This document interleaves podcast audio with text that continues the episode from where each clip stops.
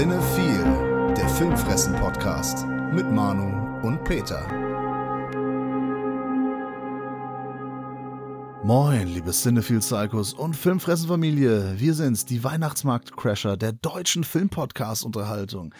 Peter, was geht ab, was geht down? Wie war's auf dem Weihnachtsmarkt? Das weißt du doch selber. Du warst doch äh, kurz noch dabei. Ach stimmt, das war das letzte Mal tatsächlich. Ja? Äh, nee, wir waren jetzt am an diesem Wochenende noch einmal für ein Stündchen da. Also, aber diesmal Ja. in Bonn. Und war schön gewesen. Stimmt gar nicht, es war gar keine Stunde. Fünf vor zehn, zehn Minuten, äh, ja, zwei Glühwein in der eisigen Kälte, weil ne, seit gestern schneit es ja in Deutschland. Zwei Glühwein in zehn Minuten. Das stimmt gar Wow. nicht. Ich kann gar nicht zählen. Es ist ein Glühwein in zehn Minuten gewesen. Okay, auch nicht schlecht. Der Alkohol hat äh, nachgewirkt. Ja, aber ansonsten, ich meide sowas ja eigentlich ganz gerne wegen der Massen. Und es war erstaunlich, wie viele Jugendliche unterwegs waren, die versucht haben, an Alkohol ranzukommen. Ja gut, guck mal, die waren jetzt zwei Jahre, waren die zu Hause eingesperrt, mussten nur Homeschooling und sowas machen und so. Natürlich haben die Bock auf sowas. Ja? Ja. Hatten wir das damals auch? Was? Bock auf Weihnachtsmarkt? Ja. ja Echt? schon. Okay. Ich weiß nur immer äh, hier 23. Godesberg City mit, ja, mit absoluter ne? Ausnahmezustand. Ja, aber ansonsten, aber da waren wir halt auch schon wirklich in dem Alter, wo man es trinken durfte. Ne, Ich meine, Wein Ja, ist ja, ja, ich, 16, ne? ja, in der Tat. Glühwein erst ab 18. Wieso? Nein, einfach, stimmt nicht. Wenn Schuss drin ist. Ja, wenn Schuss drin ist, sowieso. Ja, ja, ja. Kontrolliert er bestimmt keine Sau. Das mag ich ja dann gerne, weil der, so- sonst schmeckt der nicht. Der Glühwein? Ja, muss so ein bisschen Schuss rein. Oder der Kakao oder der Punsch oder sonst was. Ja, ja, ganz genau, ganz genau. Ja. Ja, es ist wieder weihnachtlich. Ja. Heute ist ja Nikolaus übrigens. Alles Gute zum Nikolaus. Herzlichen Glückwunsch.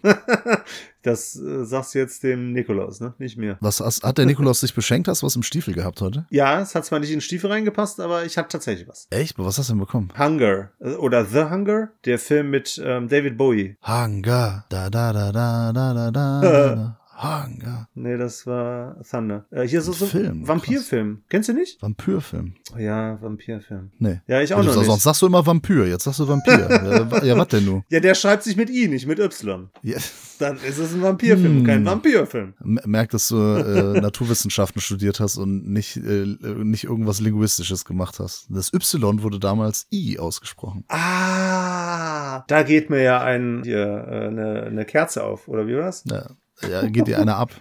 Das- Kriegst eine Beule in der Hose, das ist das. Ja, was hast du denn im Stiefel? Ich hatte äh, Schokolade und Mandarinen und sowas. Und äh, Nüsse? Nee, Oh. Apfeln und so noch. Apfeln? Apfel, kennst du? Diese Frucht von, aus diesem Paradies. Ja, aber ich habe N gehört, dachte, du willst den Plural nennen und der wäre Äpfel. Ja klar, der, der, natürlich ist der Plural von, Äpfel, von Apfel Äpfel, das weiß ich doch. Willst du mich veräpfeln jetzt hier oder was?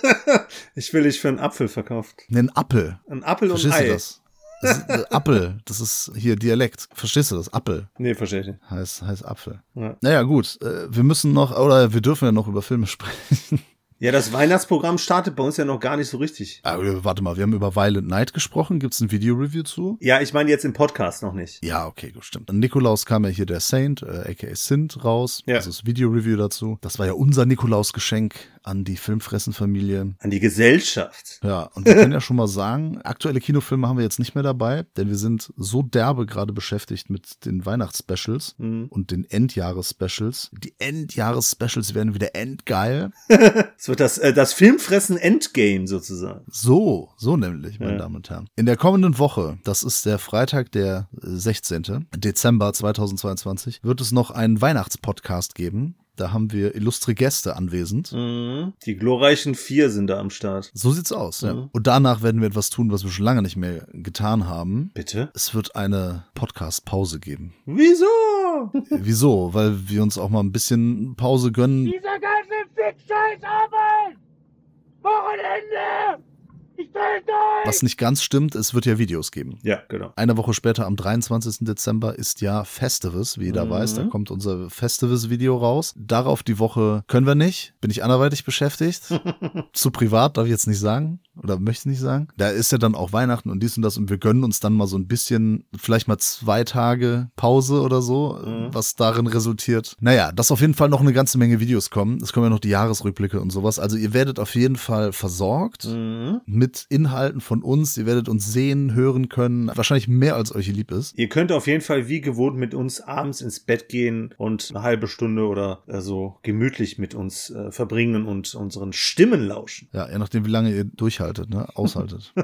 ja, dann müssen wir jetzt noch ein bisschen über Filme sprechen. Los geht's. Ja, was heißt müssen dürfen? Weil ich meine, wir haben ja letztlich auch ein bisschen was Aktuelles mit. Es ist nur nicht aus dem Kino, es ist vom Streaming und da habe ich natürlich hier die Doku über Clint Eastwood mitgebracht, die es seit, ja jetzt nicht seit gestern, aber seit November auf jeden Fall bei Arte zu bewundern gibt. Ne, es ist ja nicht die erste, es wird wahrscheinlich auch nicht die letzte sein. Ich meine, der gute Mann ist halt auch schon ne, seine zwei und 200 bestimmt, ne? Ist der bestimmt schon 200 Jahre alt. Nee, aber lass dir das doch mal auf der Zunge zergehen. Der ist schon 92 Jahre alt. Der wird nächstes Jahr 93. Und vor allem noch aktiv. Das ist ja nochmal ein Riesenunterschied, ne? Genau. Weil manche äh, immer, wenn man hört, so ah, prominenter gestorben, Schauspieler gestorben, Regisseur, dann ist das meistens so, ja, okay, 89 geworden und so, aber schon seit 10, 20 Jahren nichts mehr gemacht. Genau. Und der ist halt immer noch total im Game, ne? Und Ja. ich denk mal, der ein oder andere oder die ein oder andere, die werden bestimmt noch so eine, so eine Doku in der Schublade haben, die wahrscheinlich zücken Ja. in 30 Jahren, wenn er dann vielleicht mal doch in Rente geht. Wir wollen es nicht hoffen. Nein. Aber das Krasse ist ja tatsächlich, dass er, und da muss ich sagen, ist die Doku äh, sehr gut betitelt worden, denn die heißt Der Letzte seiner Art, was sehr schön umschreibt, dass er wirklich einer der letzten großen amerikanischen äh, Schauspiellegenden ist, die noch lebt. Weil die Sache ist halt die, man muss sich mal auf der Zunge zergehen. Was ist denn mit Shia LaBeouf? Also das Moment. Kann ja nicht ist wahr der? sein hier. Der ist auch noch nicht mal so alt wie wir, ne? Was ist mit Zac Efron? Also hier werden Leute übergangen, das äh, weiß nicht, ob das in Ordnung ist. Aber du hast halt noch so Leute wie Anthony Hopkins. Das ist kein Amerikaner, ja. Ja, aber Hollywood-Legende. Mhm. Von mir aus auch, weiß nicht, wen haben wir noch? El Pacino, der ist gar nicht so alt, äh, also jetzt zumindest im Vergleich. Letztlich äh, kann man sich halt ein Bild vorstellen, und zwar mit John Ford, I'm John Wayne. Cary Grant und solchen Leuten. Äh, hat er halt früher noch hier ähm, Foto-Sessions gehabt, wurde bei Universal noch äh, mit denen abgelichtet, was halt schon verdeutlicht, wie alt er ist und dass er halt in der alten Hollywood-Garde halt auch noch mitgemischt hat. Hat auch schon sehr früh angefangen auch, ne? Ja, genau. In den 30ern geboren, also genau 1930 und äh, relativ schnell ja beim Fernsehen gewesen. War ja dann erst über den Italo-Western wirklich erfolgreich geworden durch Sergio Leone. Aber dann ist er halt auch in den äh, 80er Jahren zu einem der größten, wenn nicht sogar dem größten Star überhaupt in der Industrie geworden. Was halt Einnahmen anging, beziehungsweise was die Einnahme seiner Filme anging. Das waren jetzt nicht unbedingt seine besten, aber das Coole war halt immer, dass er immer ein bisschen zweigleisig gefahren ist. Ne? Es war häufig so, dass er die Rollen gespielt hat, damit denen halt berühmt geworden ist. Ne? Das heißt Italo-Western, beziehungsweise den wortkargen Westernhelden, den zynischen Polizisten Well, I'm all broken up about that man's rights. und solche Macho-Typen, sag ich mal. Aber auf der anderen Seite hat er im ähnlichen Jahren, als er dann auch mit Regie angefangen hat, immer wieder sehr persönliche Dinge eingestreut, wo er eher so Dramen und Komödien äh, gezeigt hat, wodurch er dann quasi zwei Publikums immer bedient hat. Ne? So das eine, was ihn halt äh, ihn als Star feiert und das äh, die, die anderen, die ihn dann tatsächlich als Künstler und tatsächlich auch ein bisschen als Schauspieler feiern, halt geliefert. Und das hat diese Doku sehr schön herausgestellt. Und halt vor allem, dass er halt ja so der letzte große Hollywood-Star ist. Fand ich eine sehr coole Doku, kann ich jedem empfehlen, auch jedem Nicht-Clint Eastwood-Fan, weil ich die auch sehr fair finde. Weil die halt auch so ein paar Themen anpackt, die ein bisschen, ja jetzt nicht unangenehm sind, aber die halt auch so ganz leichten Schatten manchmal auf ihn wirft. Ne, wenn man bedenkt, dass er beispielsweise ähm, äh, schon immer dazu stand, dass er Republikaner ist, ne, was dann halt George W. Bushs Regierung, ich weiß gar nicht, ob er das war oder der danach kam, ne? Nach Bush kam Obama. Also welche? Bush Junior. Nach Bush Junior kam Obama. Nach Bush Senior kam, glaube ich, Bill Clinton. Nee, ich meinte nach äh, Bush Junior, wer da im Amt äh, angetreten ist. War das Kane? Harry Kane, genau, ja, von Tottenham. Ja. Genau, genau. Äh, einen der Kandidaten hat er auf jeden Fall da äh, auch unterstützt. Das war gegen Obama noch. Und dann auch so Sachen, äh, dass er manchmal so ein bisschen, ja, unvorsichtig äh, vor der Kamera ein paar Sachen gesagt hat. Ja, er ist halt schon so ein konservativer Typ, ne? Ja, genau, genau. Aber er war halt auch immer einer, der immer das gemacht hat, was er machen wollte. Hat ja eine eigene Produktionsfirma. Und da hat er uns halt auch irgendwann dann gezeigt, wie wandelbar er ist, wie talentiert er auch im Regiestuhl sein kann. Und äh, für mich ist es halt nicht nur die le- letzte lebende Legende, sondern halt immer noch ein großes Vorbild auch für mich. Nicht nur was Filme angeht. Kann ich nur wärmstens empfehlen, läuft bei Arte, ist demnach halt auch kostenlos äh, in der Mediathek zu gucken. Geht etwas, ja, so eine Stunde 20 in etwa. Ja, schöner Blick auf ihn. Naja, also Rundfunkgebühr muss man halt schon zahlen, aber dafür ist eine gut, gut angelegte Rundfunkgebühr. Ja, die muss ja so oder so zahlen. Naja gut, es gibt äh, viele schöne Rundfunkprogramme hier, unsere Kollegen von Schattenwolf, die ja Cinema Strikes Back produzieren, unter anderem. Ist ja auch ein Funkformat Ja. und zig andere Sachen. Also äh, gerade online gibt's ja auch viel Gutes. Das stimmt sehr wohl. Und ich weiß gar nicht mehr, in welcher Reihenfolge es war, aber ich glaube, den Film, den ich jetzt äh, parallel dazu besprechen möchte, äh, weil es auch leichte Reminiszenzen an Clint Eastwood und an seine Filmfiguren gibt, tatsächlich in diesem Film. Weiß nicht, ob ich den danach geguckt habe, aber es ist die vorletzte Veröffentlichung von Play On Pictures, äh, unseren Freunden von Play On Pictures, äh, die ja mit der Western Al Ein paar sehr starke Italo-Western bis dato aufgelegt hat. Zwei habe ich auch schon besprochen. Mhm. Den dritten habe ich heute mitgebracht. Und zwar Da Uomo a Uomo. Übersetzt, glaube ich, wirklich sowas Richtung von Mann zu Mann. Ja. Während der englische Titel diesmal komplett daneben liegt. Also nicht ansatzweise das widerspiegelt, was der Titel sagen will. Death Rides a Horse. Ich meine, das tut, tut äh, der Tod in den meisten Western, ne? Von daher, also weil der der Revolverheld ja auf einem Pferd normalerweise in die Stadt einreitet und die Leute abknallt, deshalb ein etwas nichtssagender Titel, während von Mann zu Mann doch schon in gewisser Hinsicht sehr passend hier ist, denn es geht tatsächlich um zwei Männer, wobei der eine Mann noch etwas jünger ist, ne? weil wir auch letztlich erstmal seine Kindheit mitkriegen, in der seine Familie vor seinen Augen komplett getötet wird. Das heißt, Mutter, Schwester und Vater und das komplette Haus wird auch noch abgebrannt. Er wird dann von einem Fremden gerettet und wir sehen ihn dann Jahre später, wie er eigentlich, äh, er ist zwar zum Mann geworden, ähm, er ist ein Revolverheld, beziehungsweise er hat sich das Schießen äh, selber beigebracht und ist darin ein großes Talent und sind jetzt eigentlich auch nur noch auf Rache. Das ist hier der Bill Makaita, der von John Philip Law gespielt wird. Kann man sich so ein bisschen vorstellen wie so ein Terence Hill Verschnitt vom Aussehen her, der aber nicht so witzig angelegt ist, sondern da ist es tatsächlich eher so Richtung Eastwood, also so ein bisschen eher ernst dreinschauend und viel mit den Augen spielend. Der trifft jetzt hier auf den Ryan, der von Lee van Cleef gespielt wird. Der ist auch hier der namhaftste von den Darstellern, neben Mario Brega, der noch in einer äh, wichtigen äh, Nebenrolle hier auftaucht. Und natürlich hier so das Zugpferd, sag ich mal, ist. Ne? Ist der große Name, das große Schauspieltalent, äh, vor allem wenn es halt um Western geht. Ähm, und es ist der, den wir hier an den äh, Lippen und vor allem halt auch an den Augen kleben. Und er ist halt hier auch irgendwo der, der, der Mentor oder wird zumindest zum Mentor von Bill, weil das Ganze sich da jetzt auch so ein bisschen anfühlt wie eine Lehrstunde für den Bill weil der Ryan sich quasi so ein bisschen auf die Kahn geschrieben hat, so von wegen dem Jungen halt zu helfen, weil der halt auch quasi mitkriegt, wonach er sind. Und ähm, ja, da geht's halt quasi so ein bisschen darum, dass er das, nachdem er das Massaker als Junge überlegt hat,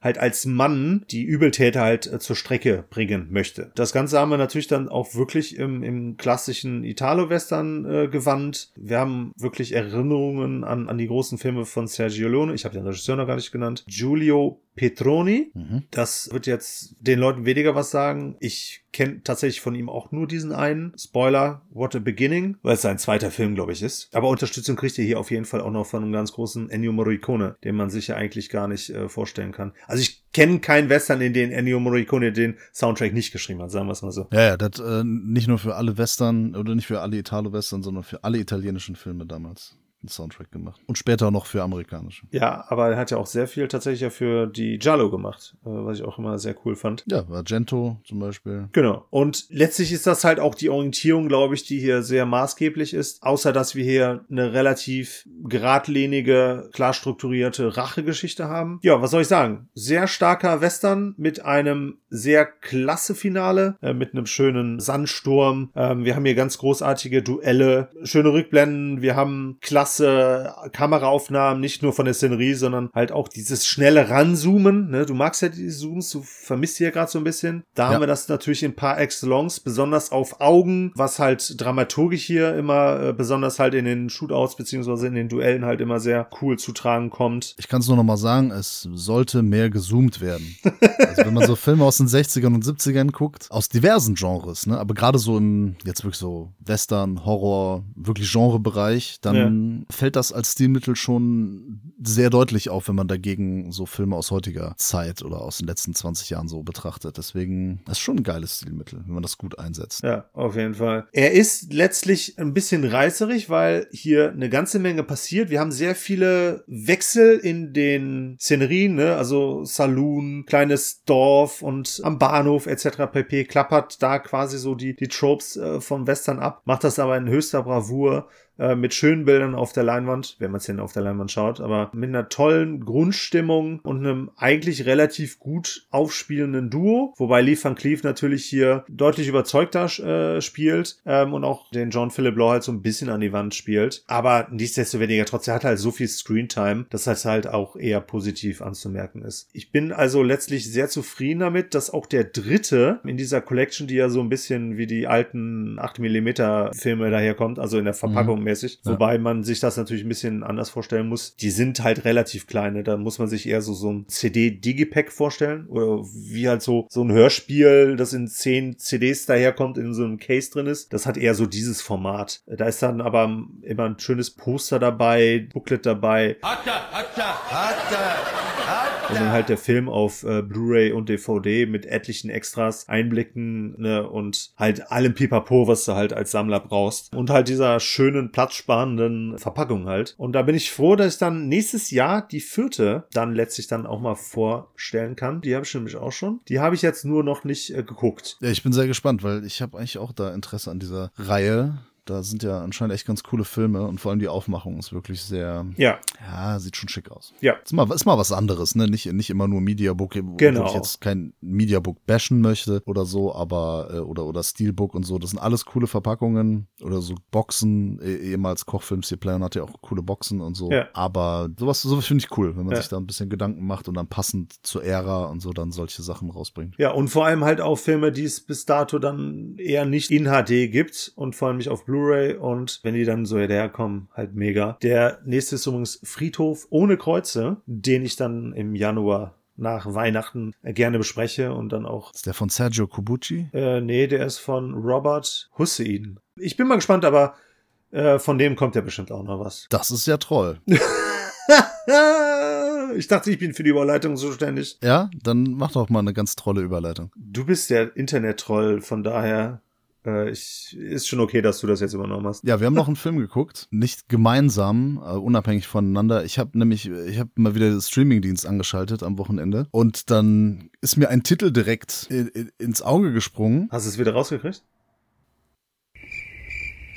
Ach so, ah, boah, jetzt muss ich gerade, jetzt musste ich aber gerade mal, ai, ai, ai, ai. Naja, auf jeden Fall. Der Film heißt Troll oder Troll. Mhm. Und es ist nicht der von äh, Charles Band, äh, von, von, von John Büchler, Entschuldigung, äh, hier mit Julia Louis Dreyfus und so, ne? Also nicht der Vorgänger von Troll 2, von Troll 2, dem Best Worst Movie ever, also laut manchen Aussagen zumindest, Ja. sondern es handelt sich in der Tat um einen aktuellen Film. Ja. Ich habe das so gesehen, ne? Wurde mir in die Timeline gespült bei, bei Netflix, ne? Und dann hier Troll, habe ich gedacht, Alter, das ist ja Troll. So, äh, ein norwegischer Film. Spielt Genau. in Norwegen und dann habe ich gedacht, habe ich mich an, an Trolljägerin erinnert. Ich Also an sagen. Trollhunter. Und dann habe ich gedacht so, ja geil, weil Trollhunter ist ein echt ein cooler Film. Ja, auf jeden Fall. Trolljägerin, ja geilo. Habe ich gedacht, komm, war die Beschreibung war auch ein bisschen so, ja hier Fantasy Mhm. und hin und her und dies, das, jenes. Und dann habe ich gedacht, komm, äh, zieh ich mir mal rein. Klingt jetzt schon ein bisschen so, als wärst du enttäuscht worden. Wieso? Ja, weiß ich nicht. Klingt so. So schwingt so im Subtext mit. es schwingt doch Freude mit. Regisseur ist hier Roa Urta, Utaug oder so. Ich weiß nicht, wie man es ausspricht. Ich Ja, ist schwer. meine Verlobte leider jetzt nicht gefragt, die würde das wissen. Der hat unter anderem äh, Tomb Raider in Szene gesetzt, aber auch Cold Prey. Prey mit E halt, ne? Ja. So, der ist halt schon so ein, ja, ein bisschen genreaffin, kann man schon sagen. Also sehr durchwachsen, das, was er bis dato gemacht hat. In der Tat. Und das ist hier auch der Fall. das kann man, kann man schon mal sagen. Habe ich doch richtig gehört. Ja, ja, natürlich. Also, was soll ich sagen? Wir sind in Norwegen. Also die, Idee und so, das ist ja auch alles cool. Ja. Sagen wir nur mal ganz kurz, es gibt so Bergarbeiten Hm? und die werden dann irgendwann gestört, weil etwas rausbricht aus dem Berg heraus. Ja. Und dann wird es auf einmal eine Sache der nationalen Sicherheit, wenn dann Militär und, und Politiker sich das dann, sich das Material dann angucken, das Filmmaterial, weil dann sehen sie, oh, da ist irgendein Viech, also müssen sie Spezialisten holen, weil die können das ohne Spezialisten, können die das nicht finden. Hm? Das ist ein Riesenwesen. Also das ist wirklich mehrere Meter hoch. Also wie soll ich sagen, das ist eigentlich so groß wie ein, wie ein Haus. Ja. Und größer als ein Haus, wie, wie ein Hochhaus fast. Genau. Obwohl das auch ein, das ist auch eines der Probleme, man weiß nicht genau, wie groß das ist. Der Film kann sich da auch manchmal nicht so entscheiden. Das ist Ja, stimmt. ein bisschen problematisch. Naja, auf jeden Fall ein, ein Riesenviech und das können die nur finden, indem sie eine Bi was, Archäologin anheuern. Eine Paläontologin. Ist es eine Paläontologin? Ja, ja. Auf jeden Fall wollen die dann die äh, Nora Tiedemann äh, dahin holen. Die ist ja äh, Paläontolo Paläontolo äh, die gräbt die Dinosaurier aus, auf jeden Fall. Paläontologin. Richtig, sag ich doch. Und äh, die braucht man unbedingt, um, um zu wissen, was da jetzt los ist, ne? Mhm. Weil da ist jetzt so ein Viech ausgebrochen, und, aber ganz ehrlich, wir können es ja eigentlich auch äh, runterbrechen. Also der Film heißt Troll. was soll das jetzt schon sein, was da passiert ist? Was Ja. soll da rausgekommen sein? Ja. Wenig Überraschendes wird hier geboten. ja, auf jeden Fall. Die wird auf jeden Fall da abgeholt, äh, verliebt sich dann noch so ein bisschen in den Chris. Äh, das Stimmt, ist, irgend- den ist so ein Captain Soldat. Chris. Schöne Ja. Alliteration hier. Also und also so diese Liebesgeschichte, die angedeutet wird, die ist genauso generisch wie diese Vater-Tochter-Beziehung, denn sie holen natürlich noch ihren Vater dazu, weil der ist ja voll der Trollexpert. Aber wir dürfen den Brecher hier nicht von der Premierministerin oder was die ist halt vergessen, ne? Weil der flirtet ja auch ein bisschen mit ihr. Vor allem so Richtung Ende. Macht er das? Ja, Echt? ja, finde ich schon. Okay, habe ich nicht mehr so. Der kündigt ja quasi auch seinen Job, ohne jetzt da groß was zu spoilern, weil ne, das ist jetzt kein wichtiger Handlungsstrang, aber der kündigt ja den Job, um mit ihr weiter arbeiten zu können. Ja, also in, de, in dem Film passiert nichts, was in irgendeiner Weise überraschend ist. Ja. Und das scheint so ein Ding der Vita von Roar, Roar äh, Utaug zu sein. Roar. äh, de- dem Regisseur, der ebenfalls Tomb Raider mit Alicia Vikander in Szene gesetzt hat und eben auch Cold Prey. Mhm. Und äh, hier ist das, also alles, was man irgendwie an Klischees und Tropes kennt aus jedem Monsterfilm. Mhm. Das wird alles hier zusammengetragen. Nur, dass es halt hier um einen Troll geht. um einen riesigen Troll oder Ja. einen nicht ganz so riesigen, das weiß man nicht, Ja. weil der Film, wie gesagt, da sich nicht so wirklich entscheidet, was halt äh, schade ist. Ich meine, letztlich ist es halt der Godzilla und King Kong der Norweger, ne? Die Amis haben ihren King Kong, die Japaner haben ihren Godzilla und die Norweger haben ihren Troll. Ja, aber es wäre halt schön, wenn sich das in irgendeiner Weise so ein bisschen unterschieden hätte und als oder auch wenn irgendwas hier wirklich glaubwürdig wäre, weil ich habe das weder abgekauft, dass jetzt da unsere Protagonistin halt da sein muss, Ja. noch dass ihr Vater da sein muss unbedingt und vor allem auch nachdem so ein paar Sachen scheitern, bleiben die immer noch da, ja, auf Staatskosten schön, äh, Krise hier Frühstück und alles und kriegen da ein Dach über den Kopf und so, wo ich mir denke, ja, aber so ein Projekt ist fehlgeschlagen und eigentlich brauchen die die jetzt auch nicht mehr. Und das Krasse ist ja, dass das Militär, also der Chris, weil, weil der die, die Nora so toll findet. Und Ja. sie macht ihm da so ein bisschen schöne Augen und er riskiert vollkommen seinen Job Ja. und auch das Leben anderer, indem er Zivilisten auf eine, nicht, es ist keine Militärübung, auf einen Militärauftrag mitnimmt. Vor allem hat es ja auch keine Auswirkungen, ne? Weil die Es stirbt jemand, das stirbt eine zivile Person und das interessiert danach niemanden. Ja, ja, aber sie hat ja keinen großen Einfluss auf diese Operation, was halt total lächerlich ist, weil sie soll ja eigentlich mitkommen, um das irgendwie zu unterbinden oder um das irgendwie anders zu, zu ändern, was, was die da vorhaben. Und das, ist, das Opfer wäre halt wahrscheinlich auf andere, auf eine andere Art und Weise gefallen, beziehungsweise äh, anderweitig entstanden. Ja, sie darf aber nur mit, weil sie da mal bitte, bitte gesagt hat. Ja. Und das musst du dir vorstellen, also das sind ja die höchsten Ränge, Ja. also General und so von Militär und das sind die, die höchsten Politiker des Landes vereint. Und sie sagt so ein bisschen bitte, bitte und der Chris sagt so, ja gut, dann komm halt mit. Und ah, dein Vater kommt auch noch mit. Was ist das denn für ein Quatsch? Also so, äh, also dass das keine Auswirkungen hat. Normalerweise Ja. müsste die Premierministerin da sagen oder der General, der müsste nach dieser Operation sagen, so von wegen, ey, ey, nee, bist weg vom Ja. Fenster, Junge. Du hast hier gar nichts mehr zu melden. Aber in der Regel hast du ja in solchen Filmen immer Zivilisten als die Helden, ne? Und ihr Vater, der ist ja letztlich hier der Comic Relief, ne? Der, der durchgeknallte Vater, hier quasi der äh, Walter White von Godzilla, also von dem letzten amerikanischen, ne? Und mehr hat der hier auch nichts zu leisten, außer halt dann noch ein bisschen erklärbar Richtung nordische Mythologie, was es mit den äh, Elfen, wollte ich schon sagen, mit den Trollen auf sich hat. Ja, aber äh, tut mir leid, wer, wer kennt denn die nordische Mythologie besser als die Norweger? Äh, Also vor allem wahrscheinlich. das mit den Trollen, das weiß doch da jeder einfach. Ja, was soll ich sagen?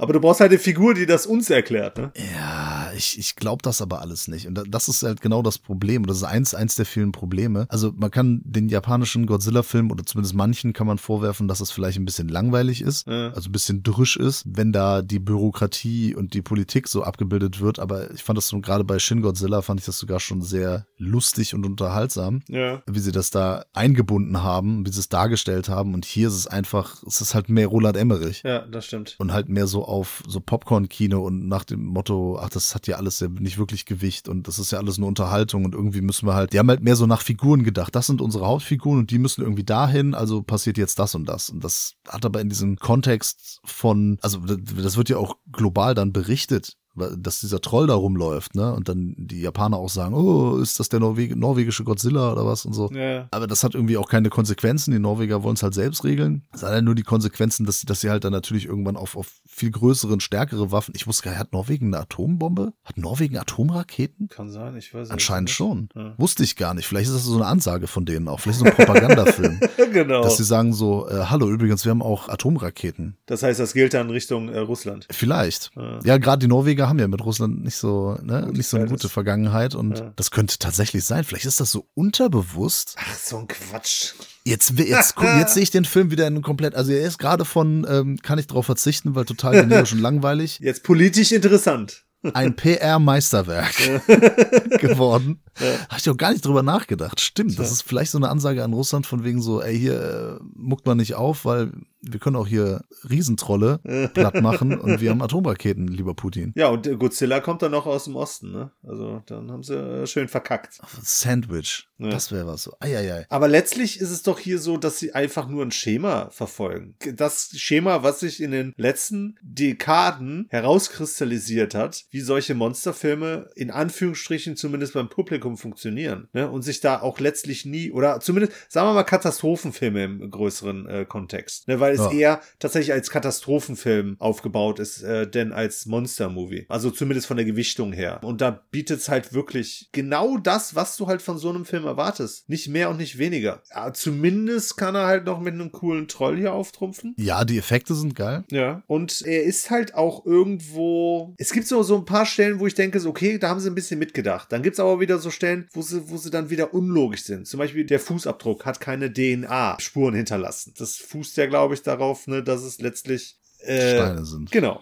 Ne, was dann auch wieder irgendwo logisch ist. Aber haben sich dann an anderer Stelle da wieder widersprochen. Aber es sieht cool aus, es ist irgendwie ein sympathisches Ding und man weiß ja auch lange Zeit nicht, oder man ahnt zumindest, in welche Richtung es halt hier ähm, auch zu werten ist. Ne? Ist es feindselig oder eigentlich doch eher nur, äh, wie soll ich sagen, Auf der Suche. ja, oder einfach nur wütend, weil er geweckt wurde, sag ich jetzt mal. Ja. Aber das sind alles auch eben Sachen und Tropes, die wir schon zigmal gesehen haben. Genau. Ich meine, es muss halt nicht jeder Film einen Innovationspreis gewinnen. Das ist vollkommen klar. Ja. Ich finde das nur halt hier sehr uninspiriert. Also da hätte man wirklich mit dieser Idee, weil äh, der, der Troll sieht super aus. Die Effekte, die Action ist auch dann cool. Ja. Sobald der Troll irgendwie in Action ist und, und das Militär sich da irgendwie mit dem auseinandersetzt, das sieht alles cool aus. Aber das drumherum ist dann wirklich so irgendwie so bedeutungslos und diese Figuren einfach so langweilig und, und, und Standard Mhm. und klischeebehaftet, dass ich da so als, als Filmfan dann zwischendurch aussteige, so mit meinem Kopf und mir einfach denke so, boah, ich finde das gerade alles total belanglos. Was total schade ist. Ich hätte mir dann eher sowas, das ist nämlich der, der Vorteil an Trolljägerin. Ja, also Trollhunter hat halt ein, ein cooles Konzept, eine coole Idee Mhm. und auch dann nochmal visuell auch nochmal anders umgesetzt, weil das ja so ein Found-Footage-Film ist. Genau. Und da spielt so diese ganzen Sachen, das Stilmittel, die Erzählweise und, und die Idee, das spielt halt alles so zusammen. Und hier ist es halt leider sehr banal.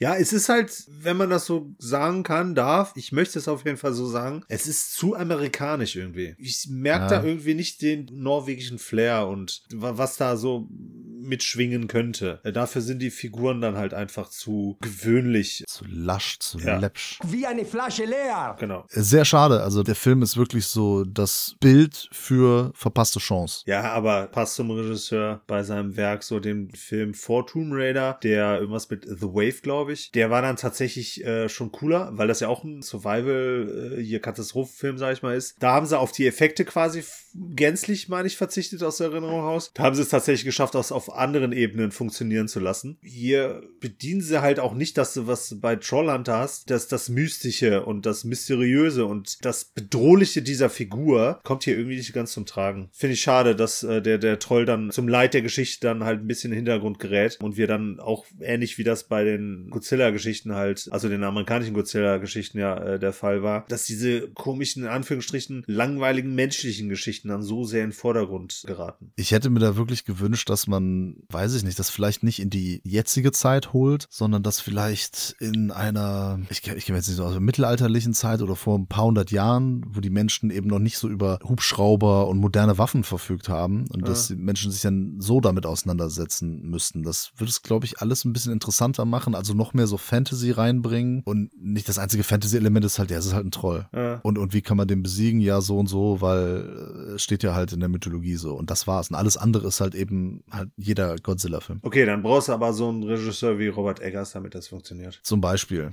Ne? Finde ich, finde ich halt schade einfach. War jetzt nicht das Wonderland, das wir oft haben. Nee, soll, sollen wir in Windy, Willy's Wonderland mal eintauchen? Gerne. Ein Film, der schon lange auf der Watchlist ist, also auf meiner zumindest. Ähm, ein Film, der auch schon hin und wieder mal jetzt nicht von den Patrons gewünscht wurde, aber der immer wieder mal fiel, so nach dem Motto, ey, habt ihr Willy's Wonderland nicht gesehen? Okay. Weil Nicolas Cage ist halt der beste Schauspieler und so.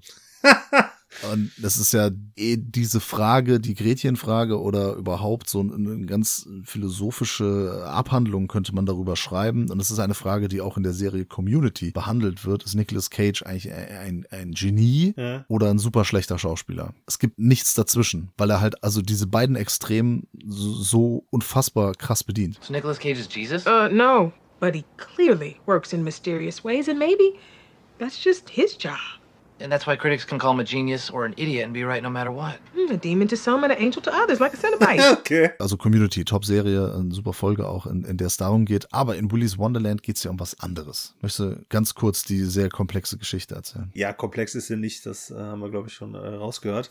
Ähm, ich weiß nicht, soll ich das chronologisch erzählen oder? Also soll ich sagen, dass da Menschen gestorben sind oder? Die Geschichte des Films ist einfach Nicolas Cage, der keinen Namen hat und den ganzen Film nicht spricht. Der kommt halt mit seinem Auto in so einen Kaff. Auto springt nicht mehr an, also Auto ist irgendwie kaputt, er will's repariert bekommen, aber hat keine Kohle. Also wird ihm gesagt, okay, pass auf, du, Du kannst hier hier als, als Hausmeister arbeiten in Genau. Willy's Wonderland. Das ist so, ein, so eine Art McDonalds, Spielhölle, oder? Ja, es ist so ein bisschen wie bei Five, Night, äh, Five Nights at Freddy's. Das ist so ein Videospiel, so ein bisschen wie bei Banana Splits Movie auch. Also Ja. so elektronische Kuscheltiere, die halt Kinder dazu animieren sollen, Fastfood zu essen und Party zu feiern und so. Keine Ahnung. So ein Laden ist das halt. Und das nennt sich Willy's Wonderland. Über Nacht wird er da eingeschlossen und dann soll er da den Laden mal, weil er ziemlich abgeranzt ist, auf Vordermann bringen. Genau. Ja, und stellt sich raus, ist so eine Art Fluch liegt auf dem Ding. Also jetzt nicht das, aber da, hat, da ist halt was passiert, was dazu führt, dass äh, diese elektronischen äh, Plüschtierchen, Maskottchen nachts zum Leben erwecken und die ja, müssen mit Blut gefüttert werden. Die haben aber nicht damit gerechnet, dass Nicolas Cage da ist und der wehrt sich dann halt. Der räumt schön auf. Der macht genau das, was er machen soll. Genau. Das ist so ein Film, der schon, ja, vor Erscheinen schon als Kultfilm abgefeiert wurde und ja, zu dem viele Leute sagen, der ist so abgefahren, der ist so crazy, der ist so verrückt, das gibt's, ich hab das noch nie gesehen und so.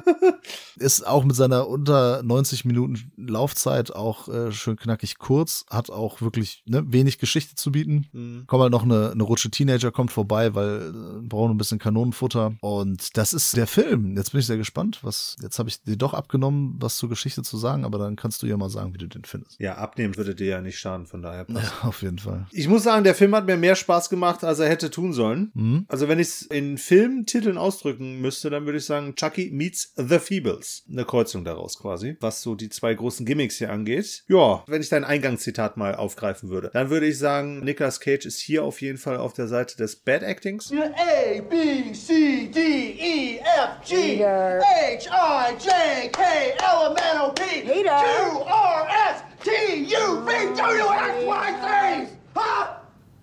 That's Also auf der Seite des schlechten äh, Schauspiels, aber das passt halt irgendwie auch, weil seine Figur hier echt total bescheuert ist und äh, durchgeknallt, aber liefert halt auch hier den Tatendrang, sag ich mal, weil er hier ordentlich verprügelt, sagen wir es mal so. Also er spielt ja hier ein Meme Nicolas Cage. Und der ist ja auch, glaube ich, extra dafür gecastet. Das ist nämlich jetzt meine Frage an dich. Würde der Film auch funktionieren und würde er so viel Spaß machen, wenn es nicht Nicolas Cage wäre? Das könnte sein, dass das nicht so ist. Oder wahrscheinlich wäre es nicht so. Glaube ich nämlich auch. Also stell dir vor, jetzt ist irgendein anderer Schauspieler, vielleicht auch ein No-Name, jemand, den man nicht so kennt. Der ist in dieser Rolle und spielt einfach diesen Badass und Ja. verprügelt die Dinger. Ich weiß nicht, ob das so Wellen breitgeschlagen würde im Internet. Ich glaube, das hätte eine andere Wirkung vor allem. Würde man anders wahrnehmen und Ja. dementsprechend auf jeden Fall natürlich auch weniger abfeiern. Das ist absoluter Marketing-Clou eigentlich. Ne? Es trägt auf jeden Fall dazu bei. Darin spiegelt sich ja auch dieses, gefällt mir mehr, als er es hätte sollen, weil abgesehen davon, dass er hier auch wieder einen grausigen äh, Bartschnitt hat, Also schön gefärbt.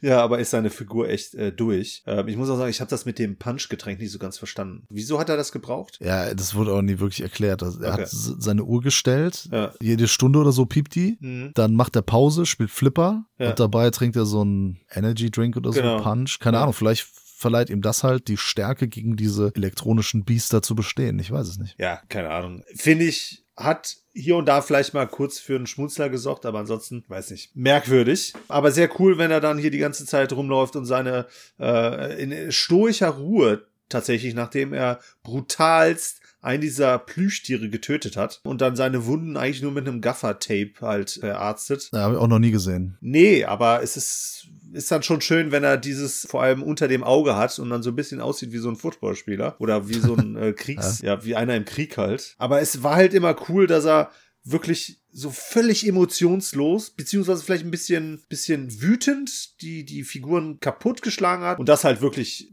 ja, schon relativ brutal. Wenn es ein Mensch gewesen wäre, Respekt. So mit so einem teilweise ja auch echt riesigen Viech, das dann halt auch aus Mechanik besteht, aber auch bluten kann, wirkt es dann natürlich schon eher ein bisschen humoristisch, grotesk, aber es macht dann irgendwie Spaß, wenn er da so, eine- so, so eine Figur durchs, halb durchs gerade eben erst geputzte äh, Klo halt prügelt, Mhm. ne, um danach dann halt den zu zerhacken und aufzuräumen und dann wieder alles zu putzen ähm, und dabei dann halt auch wirklich keine Miene zu verziehen und auch gar keine Anstalten macht, diesen scheiß Schuppen mal zu verlassen. Ich meine, abgesehen davon, dass er eigentlich nicht wirklich rauskommt, weil es abgeschlossen ist, aber macht ja keine großen Anstrengungen, da mal irgendwie rauszukommen. Und wenn er dann auch noch auf so eine Gruppe Kids trifft, die ihm in gewisser Form helfen wollen, ja, braucht es schon sehr viel Überzeugungsarbeit, sag ich mal. Er macht halt das, was er machen soll, was ihm gesagt wurde, was ihm aufgetragen wurde. Ja. Inwieweit das jetzt toll ist, keine Ahnung. Und damit wir mit irgendeinem noch irgendwie eine Verbindung eingehen können, gibt's diese Teenager-Leute. Okay, äh, angeführt hier von Emily Toster. Ich weiß nicht, ob das wirklich da geholfen hat. Denn ich sag mal so, also ich finde den Bananasplits-Movie ja ganz lustig. Ja, Und der hat zumindest ein paar einfallsreichere Kills. okay. Also so wie die Viecher hier töten, das ist nicht sonderlich spektakulär oder, oder halt nicht nichts Besonderes einfach. Ja. Und er selbst, ja gut, der haut die Dinger halt immer kaputt. Ne? Und dann spritzt da diese schwarze Flüssigkeit. Das wäre natürlich auch viel Mhm. lustiger, wenn das halt irgendwie, weiß nicht, Leute in Kostümen wären, wo dann halt richtig Blut spritzt und so. Ja. Das wäre vielleicht cooler gewesen. Der Bananasplits-Movie hat allerdings, streckt ja halt so eine Handlung darum, erzählt da auch wieder ein bisschen viel, wo ich denke, ja, das muss eigentlich alles gar nicht sein. Willy's Wonderland hätte, glaube ich, für mich besser funktioniert, wenn es so 40 Minuten wären. Mhm. Kurzfilm, 30, 40 Minuten. Nicolas Cage geht da rein, die Viecher tauchen auf, er brät die halt komplett nieder. Ich brauche diesen Subplot mit den Teenies null. Mhm. Würde ich komplett rausstreichen. Und dann kommt er einfach nur irgendwann am nächsten Tag, wenn die den abholen wollen, einfach nur total blutverschmiert da raus, holt seine Schlüssel und fährt weg. Fände ich total cool. Das Problem ist, die haben dieser ganzen Sache ja noch so eine Hintergrundgeschichte gegeben. Mhm. Erklärt, warum diese Dinger da überhaupt durchdrehen. Chucky. Hätte ich auch nicht gebraucht. Ja. also der ist trotzdem jetzt, ne, der geht unter 90 Minuten, das ist auch in Ordnung. Ich habe auch durchaus auch mein Späßle gehabt. Ja. Ne, vielleicht auch mehr, als, als man haben dürfte mit so einem Film, Ja. der wirklich nicht viel zu bieten hat. Aber ich sage, ohne Nicolas Cage hätte es gar nicht funktioniert, glaube ich. Ja, gut, aber ich meine, die Jungdarsteller, die fand ich auch alle letztlich sehr wenig überzeugend. Nee, austauschbar, komplett. Ist Genau. ja auch, äh, um die geht's ja auch nicht. Ich Sag Ja, ja, ne? Also Ja. ohne Nicolas Cage wäre das dann halt äh, total random Film. Da wird er so be bekannt und beliebt wie der Bananasplits-Movie, den, glaube ich, in Deutschland auch niemand kennt. Aber Willy's Wonderland hat natürlich, zieht seinen Hype durch Nicolas Cage, beziehungsweise durch seine Memes der letzten 20 Jahre äh, auch ein bisschen verdient. Also er ist schon clever eingesetzt hier. Natürlich macht er das auch, weil er sagt, ey, guck mal, ich habe keinen Bock, Dialog zu lernen. Bezahlt mich, komm da hin, ich lasse mich ein bisschen voll matschen mit, mit den Säften da und ähm, klopp halt ein bisschen durch die Gegend und zieh halt ein bescheuertes Willy's Wonderland T-Shirt an, ist okay. Mehrere sogar. Ja, genau. Ich sag mal so, äh, der ist schon in Ordnung. Ne? Ich fand den auch echt so ganz cool, kurzweilig, aber da hätte man, ja, für dieses K-Wort, ne, weil alle mal sagen, äh, der neue Kultfilm und mega abgefahren. Also zum Beispiel, da haben wir schon wesentlich abgefahrene Filme gesehen. Mhm. Da haben wir sogar mal einen ganzen Podcast drüber gemacht. Weiß nicht. Und mein Peter Jackson hat das eben auch schon vor, fast 40 Jahren gemacht. Ja. In geiler, in unterhaltsamer, in abwechslungsreicher, weil äh, der Film ist halt repetitiv. Nicht nur das, was er halt macht, ne, schlägt ein so ein Viech kaputt, danach räumt er wieder auf, dann schlägt er wieder eins kaputt, sondern auch die Art, wie er die halt zusammenschlägt, ist halt sehr häufig gleich. Ja. Boah. Deswegen bin ich auch ein bisschen zwiegespalten. Tendenz natürlich zum Positiven, ne? Wer, wer äh, auf so ein bisschen weird ist der Film halt schon. Ja, auf jeden Fall. Aber wer auf was Weirdes steht, äh, kann den mal gucken. Dann ist es halt so ein kleiner Snack für zwischendurch. Aber hätte vielleicht als Kurzfilm besser funktioniert. Das kann man sich, äh, glaube ich, echt gut vorstellen. Ja, aber, ne, also wie gesagt, letztlich, zwischendurch denkt man auch wieder, ganz ehrlich, was soll die ganze Kacke hier? ne, aber wird dann halt auch irgendwie dann wieder ein bisschen entschädigt in der nächsten bescheuerten Szene und in der nächsten äh, nicht von Grimasse von Nicolas Cage. Ja, hätte nur tatsächlich was äh, kürzer sein dürfen, weil das, was ja hier wirklich letztlich erzählt wird, ist ja schon sehr dünn, sagen wir es mal so. Ja, wird halt nur durch diese komischen Subplots da aufgeblasen. Also ich fand das auch echt nervig, als dann halt die, die Liv gespielt von Emily Toster, als sie ihm dann, obwohl es ihn null interessiert, Ja. diese ganze Hintergrundgeschichte erzählt, die sie ja eigentlich uns erzählt Ja, und natürlich. nicht ihm und da den Erklärbär macht, das fand ich dann schon so ein bisschen überflüssig einfach. Albern. Hanebüchen, braucht keiner. Ja. Was wir aber brauchen, ist natürlich jede Woche einen Patreon-Pick. Wir brauchen unsere Patrons. Wir lieben unsere Patrons natürlich, die uns hier immer nicht nur monetär unterstützen, sondern auch mit Inhalten füttern, dass wir uns wirklich manchmal Filme angucken dürfen, können, wollen, die wir schon lange auf der Watchlist haben, die wir immer mal gucken wollten, Überraschungen, mit denen wir gar nicht gerechnet haben. Ah, hier und da auch mal ein bisschen was, was wir nicht so toll finden, aber sehr selten. Oder eben Rewatches. Ja. Wie zum Beispiel beim folgenden Film, den sich der Marcel, aka Herbert Kolbertlich, gewünscht hat. Peter, was, was, was ist da los? Jeder, der sich mal gefragt hat, als der Peter früher noch Tüten geraucht hat, wie viel Gras war da drin? Boah, mit Sicherheit keine 21 Gramm. Weißt du, was 21 Gramm damals gekostet haben? Und heute wahrscheinlich sogar noch mehr kosten? Äh, Bestimmt fünf Mark mindestens. Nee, ein Gramm war ja schon mindestens 7,50 Euro. Ja, ich kenne sogar noch D-Mark-Preise. Ja, ja, klar. Ich, ich kenne auch keine Europreise mehr, oder? Doch. Ich weiß es nicht, ist auch egal. Geht ja nicht um Cannabis, sondern äh, es geht um das Gewicht der Seele, das genau 21 Gramm ausmachen soll, wie der Titel von Alejandro González Inarritus Film halt behauptet. Ja, was heißt behauptet? Also Stellt zumindest die Frage. ja, Regisseur habe ich schon genannt. Das Jahr ist 2003 und dieser Film ist sehr stark besetzt. Ich zähle mal ganz kurz auf. Die wichtigsten: Sean Penn, Naomi Watts, Benicio del Toro, Die kenne ich ja alle. Charlotte Gainsbourg, was heißt das? Die kenne ich, habe ich alle schon mal gesehen in, in schön. anderen Filmen. Eddie Marson und noch ein paar andere. Das soll nur zeigen, wie hochkarätig dieser Film hier besetzt ist. Ne? Ich meine, letztlich ist ja Inarito auch ein hochkarätiger Regisseur, der uns schon mit ganz vielen äh, tollen Werken begeistern konnte. Das war tatsächlich sein fünfter Film. Das ist nicht sogar sein erster amerikanischer Film, weil ursprünglich sollte der ja in Mexiko gedreht werden und auch mit mexikanischen Schauspielern, glaube ich, gedreht werden und dann durfte er den aber trotzdem quasi mit amerikanischem Studio und äh, mit US-Geld auf jeden Fall umsetzen, wenn ich das richtig gelesen habe. Ja, kann sein. Der hatte ja noch diese 11. September-Geschichte, diesen Film bereichert, um einen Beitrag, aber der war dann wahrscheinlich mexikanisch. Ja, okay, das kann sein, das weiß ich nicht. Ja, aber nee, damit hat, damit stimme ich ja dazu. Das ist dann wahrscheinlich der erste amerikanische Film. Also lang, Langfilm auf jeden Fall. Ja, genau. Aus dem Jahr 2003, ja. Ja, muss man sich mal reinziehen und dann kriegt er direkt äh, solche Elite-Darsteller. Voll geil. Hat diese Geschichte aber auch verdient. Es werden hier drei Handlungsstränge erzählt, die natürlich miteinander verwoben sind und so ein bisschen dann letztlich auch so die Verzahnung von menschlichen Schicksalen halt auch so perfekt abhandelt. Moment, sprichst du jetzt gerade über Amores Perros oder über 21 Gramm? Über beides wahrscheinlich. Ja, in der Tat. Amores Perros ist ja ein sehr, sehr bekannter Film von ihm aus dem Jahr 2000. Mhm. Die, hast du den gesehen? Nee, deshalb habe ich wahrscheinlich gesagt. Achso, okay, ja. Ich äh, habe den gesehen, ich äh, kenne den. Und Ja. da ist es nämlich ähnlich. Da gibt's auch drei Geschichten und die sind auch mit einem Autounfall verwoben. Ah, okay. Ja, aber das, ist, das sind schon auch so die Gemeinsamkeiten. Aber schon ähnlich, ja. Ja, okay. Die Geschichte hier ist äh, nicht chronologisch erzählt. Letztlich haben wir hier drei krasse Schicksale, die halt miteinander verbunden sind. Durch tatsächlich auch in dem Fall einen Verkehrsunfall, bei dem die Christina Peck, gespielt von Naomi Watts, ihren Mann und ihre beiden Kinder verliert. Durch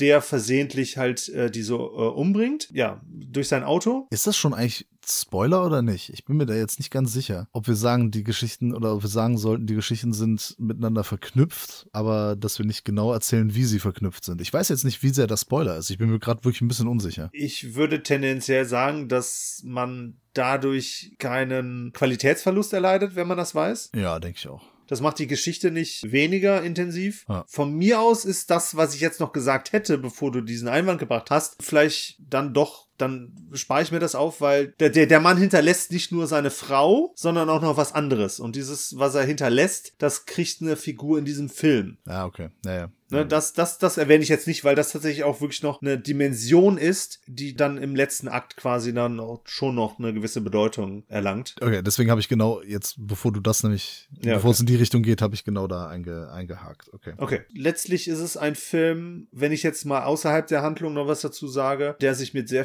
vielen unterschiedlichen äh, Themen beschäftigt. Ne, weil zum Beispiel der Jack Jordan, Benicio del Toro, sehr gottesgläubiger, äh, fürchtiger Mensch, der über ja den Glauben zu Gott halt über bestimmte Dinge in seinem Leben hinweggefunden hat. Ja, der war halt ein Verbrecher, ne? Ja, redet sich das damit schön, können wir von mir aus auch sagen, weil er damit äh, hier Absolution äh, erteilt kriegt. Ja, also Alkoholiker, Verbrecher, dies, das, genau, ist dann dadurch weggekommen davon oder glaubt das zumindest. Auf jeden Fall lebt er jetzt auch ein sehr, sehr strenges Leben. Also geht er auch sehr streng mit seiner Familie um, also Genau. mit den Kindern. Vor allem mit dem mit der Tochter.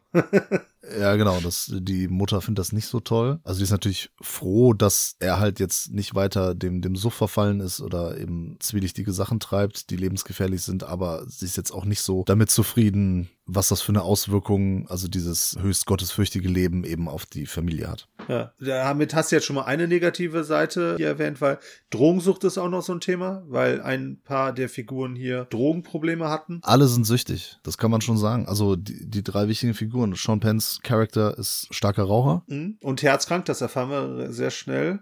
Der ist kurz vorm Sterben. Dann Naomi Campbell, hätte ich beinahe gesagt. Naomi Watts Ja. ist äh, kokainabhängig. Genau. Und der Benicio del Toro, seine Figur, ist eben Alkoholiker. Ja, genau. Alle haben mit Süchten zu kämpfen und alle sind quasi auf der Suche, der Sinnsuche des Lebens. Sie befinden sich alle in, in Abschnitten ihres Lebens. Also die, die waren vorher schon nicht zufrieden, aber Mhm. jetzt zu denen geht's gerade gerade allen nicht gut. Ja, und es ist ja auch letztlich dann auch immer eine Hinterfragung des Status quo, ne? also der derzeitigen Lebenssituation. Ne? Die eine Person verliert jemanden, die andere Person hätte eventuell jemanden ein neues Leben geschenkt, die andere tut's und es sind Figuren am Scheideweg. genau, genau. die sich in einer extremen Situation ihres Lebens treffen. Und was den Film ausmacht, der ist auch vom Look her, sieht der Amores Perros sehr ähnlich. Okay. Also ganz grobes Filmkorn, Ja, ne, so sehr, sehr schmutzig auch so ein bisschen, dreckig, hätte ich auch tatsächlich eher so in den 90ern verankert. Also wenn, Ja. nur durch das Bild. viel Handkamera Ja. auch, was halt so ein,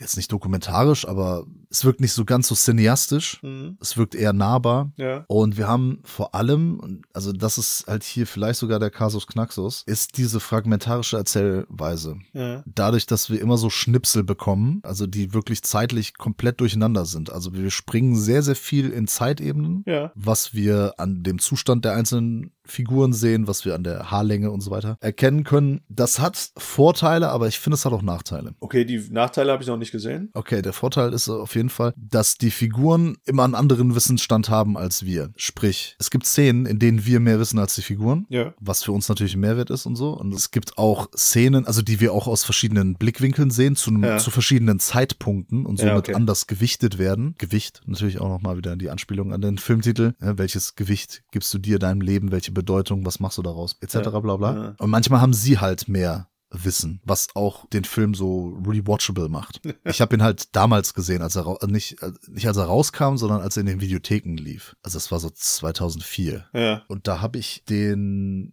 so jetzt das zweite Mal gesehen, also wirklich 18 Jahre ähm, nicht mehr. Die Sache ist, ich bin mir nicht ganz sicher, ob das wirklich ideal ist, weil das auch manchmal so eine gewisse Distanz reinbringt. Also manchmal habe ich das Gefühl, dass so diese emotionale Bindung vielleicht dadurch durch dieses Stilmittel, ich erzähle das jetzt hier so nicht chronologisch, ich, ich mache hier den Tarantino und so, dass es ein bisschen dieser emotionale Bezug verloren gehen könnte. Also dass wir vielleicht, wenn, wenn das chronologisch erzählt worden wäre, wir diese ganze Geschichte mitmachen und die Geschichte genauso mitmachen wie die Figuren. Mhm. Ich weiß es nicht. Man hat natürlich nicht gesehen in, in, in der richtigen Reihenfolge, aber ich hinterfrage es zumindest. Gibt's den Straight Cut noch nicht? Nee, nee.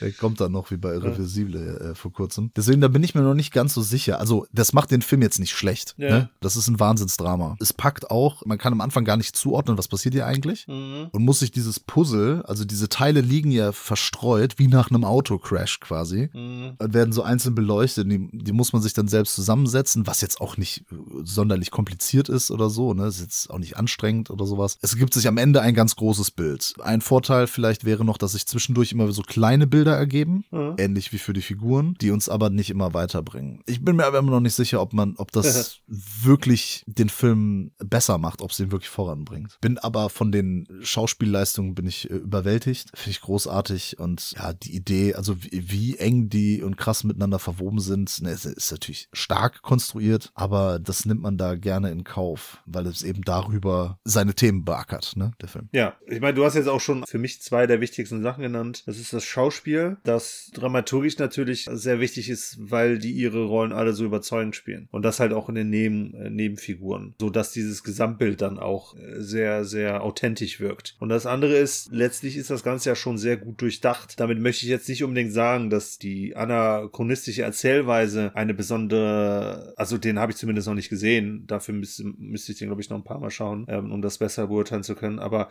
dass der, dass die Einzelteile nicht perfekt so aneinander gestückt, äh, aneinander gesetzt wurden, dass sie alle nochmal eine eigene Funktion erfüllen. Aber letztlich finde ich das tatsächlich schon interessant, wie es dann auch teilweise aufbereitet wird, weil wir häufig die Situation haben, dass bestimmte Konflikte oder wichtige Schlüsselmomente häufig ohne Ton auskommen. Mhm. Ne? Also wenn wir jetzt zum Beispiel den Unfall uns anschauen, wenn wir einen Streit unter bestimmten Personen uns anschauen, häufig wird das komplett ohne Ton erzählt. Mhm. Das finde ich sehr interessant und sehr dienlich, weil wir da mehr oder weniger mit einem Sinnesorgan arbeiten, mit dem Auge, und wir dadurch noch viel mehr gezwungen werden, uns Dinge vorzustellen, beziehungsweise ich habe irgendwie das Gefühl, die Wirkung ist dann nochmal potenziert, weil das immer Situationen sind, die, die enorme Tragweiten für diese Figuren haben. Ja. Inszenatorisch finde ich das unfassbar dienlich hier. Fand ich einfach cool, wie er, wie er das dann auch letztlich inszenatorisch halt äh, nutzt, diese anachronistische Erzählweise. Es ist ein starkes Drama. Mhm. Da gibt's nichts dran zu rütteln. Ich äh, fand den damals schon sehr gut. Jetzt finde ich ihn genauso super, äh, vielleicht sogar noch ein bisschen besser. Ja, der, der Regisseur, der Alejandro González Iñárritu, der hat's halt auch drauf. Birdman zum Beispiel auch, äh, The Revenant und so. Also Richtig. bin sehr gespannt auf seinen aktuellen Film, den Bardo. Mhm. Haben wir ja schon jetzt im Vorfeld, bevor wir die Aufnahme gestartet haben, festgestellt, dass der irgendwie nur in einem Mini-Kino in Köln läuft. Den habe ich auf jeden Fall auch noch auf der Liste. Gucken, was da zeitlich äh, geht und was nicht. Also auf jeden Fall ist das eine absolute Empfehlung. Ich glaube, das hätte aber auch jetzt äh, den äh, Herbert Kaul Bertlich stark gewundert, wenn wir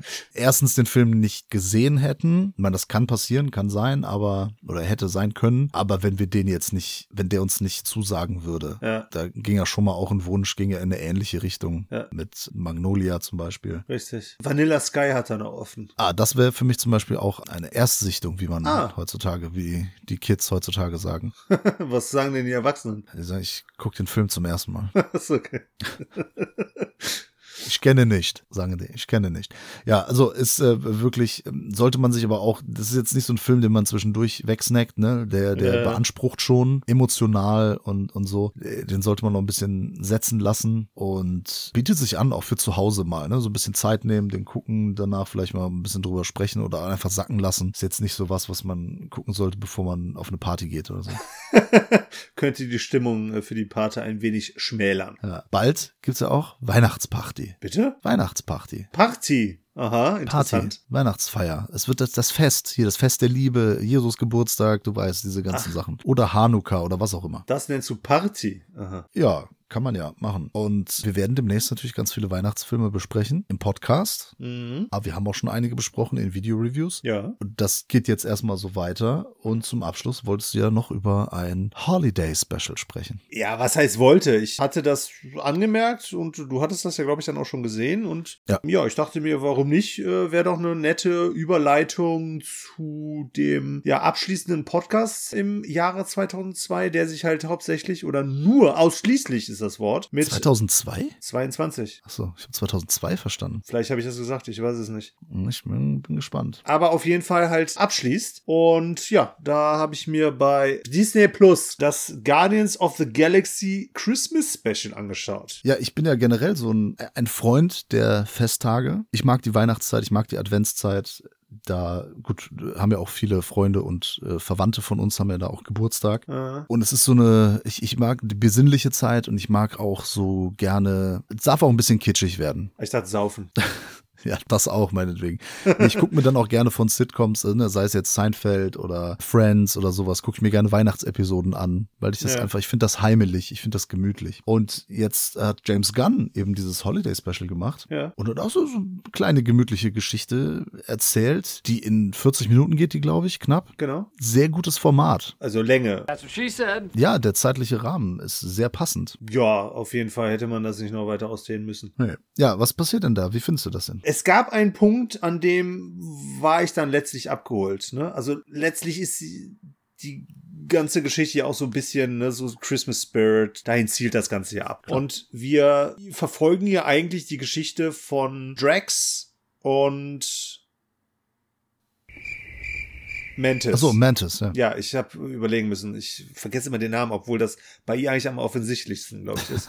Ja. Ja, wir verfolgen die beiden, wie sie quasi für Peter Quill, den Star-Lord, Weihnachten retten wollen, weil irgendwelche Leute da auf dem Planeten, wo die gerade sind, weiß ich gar nicht ehrlich gesagt, wo die sind, ähm, dem das das. dürfte Nowhere sein. Nowhere ist ja der Kopf eines Celestials, glaube ich, war das. Okay. Und anscheinend haben die das irgendwie gekauft. Da sind ja so, so viele Sachen drin, die, die man sehen kann in der Folge, was man noch gar nicht wusste. Also anscheinend sind die jetzt nicht mehr einfach so, so Kopfgeldjäger oder so, sondern die betreiben Handel anscheinend. Und irgendwie gehört denen das. Also so sieht das zumindest aus. Auf jeden Fall äh, betreiben die, glaube ich, eine große Firma. Okay. Ja. Und Cosmo, der Hund, ist halt auch dabei. Das was ganz Space lustig ist. Genau. Aber eben, weil der, der Bruder von James Gunn eine Geschichte erzählt, in der es irgendwie heißt, äh, der Yondu hätte den Christmas Spirit von, von Peter versaut. Äh, genau. Ja, wollen die jetzt ein schönes Geschenk holen. Also der, der Drax und die Mantis. Genau. Und die erinnern sich daran, dass der Peter immer von Kevin Bacon geschwärmt hat, beziehungsweise immer Anekdoten äh, von ihm erzählt hat, ne, aus Footloose. Ich glaube, Tremors hat er nie erwähnt, oder? Nee, der ist ja in den 80ern aufgewachsen und in den 80ern wurde er geholt von den Aliens. Deswegen, Tremors hat er gar nicht mitbekommen. Ja, aber die beiden kommen halt auf die Idee, äh, Kevin Bacon von der Erde zu entführen, um Peter Quill diesen Kevin Bacon zu schenken und ihm damit sozusagen das Weihnachten wieder zu retten. Und ich muss sagen, wenn sie es dann letztlich erfüllt haben, dann hat für mich auch tatsächlich der Spaß erst angefangen. Dann wird's richtig cool, ne? Genau, weil dann auch Kevin Bacon geil aufspielen darf. Ja, und das wird dann halt auch ein bisschen verrückt und dann auch ein bisschen Christmas Romantic kommt dann hier rüber, zumindest halt der Christmas Spirit. Ja. Das war schon ganz nett. Letztlich den beiden da, ich weiß gar nicht, eher in Hollywood natürlich, in LA äh, hier quasi äh, zu verfolgen, wie sie dann auf dem äh, Hollywood Boulevard ne, quasi für Schauspieler gehalten werden und der Dragster irgendeinen Typen verprügelt und wie sie dann in eine Bar rein äh, stolpern und äh, betrunken rauskommen, viel zu viel Geld ausgegeben haben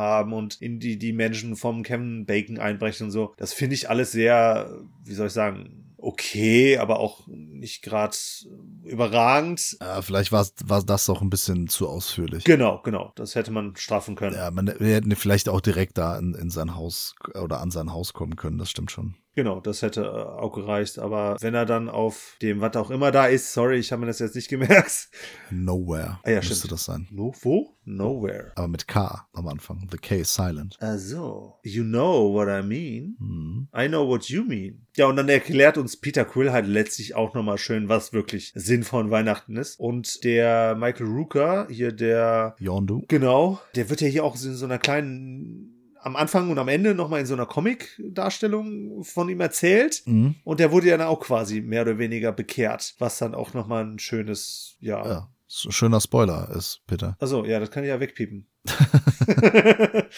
Ja, ich finde find auch, also wenn, sobald sie bei Kevin Bacon im Haus sind oder am Haus sind, finde ich das auch schon lustig. Mhm. Mit dem äh, Little Green Man und so. Oder Ja. Dieser Running Gag, ja, ist ganz cool, da kommt die Polizei. Ja, Ja, was ist denn das? Äh, und dann, ja, aber da, äh, genau, wenn, wenn er dann da ist, dann gibt's ja noch mal eine kleine Musiknummer, die ist auch ganz cool. Das passt dann. Ich bin halt dann, es ist eine sentimentale Zeit, aber es liegt jetzt auch Hast du geweint? Nee, das nicht. So, okay. Aber es ist momentan auch irgendwie beruflich und privat halt, sind Sachen anstrengend, schwierig sind sie, sie sind kompliziert für gewisse Leute. Deswegen ist sowas dann immer, also wenn ich mit meiner Verlobten gucke ich dann immer so, äh, so gerne sowas, so ein bisschen kitschig, ein bisschen uplifting, wie der Franzose sagt. Ja. Da freue ich mich dann über den Geist der Weihnacht. Und James Gunn hat da, glaube ich, ein gutes Händchen für und die Guardians sind nach wie vor eigentlich echt die beste Crew im MCU. Ja. Da kam ja kurz danach der Trailer zum dritten Teil raus, der dann der Abschluss wird, weil James Gunn übernimmt ja danach DC, also die, das DC You?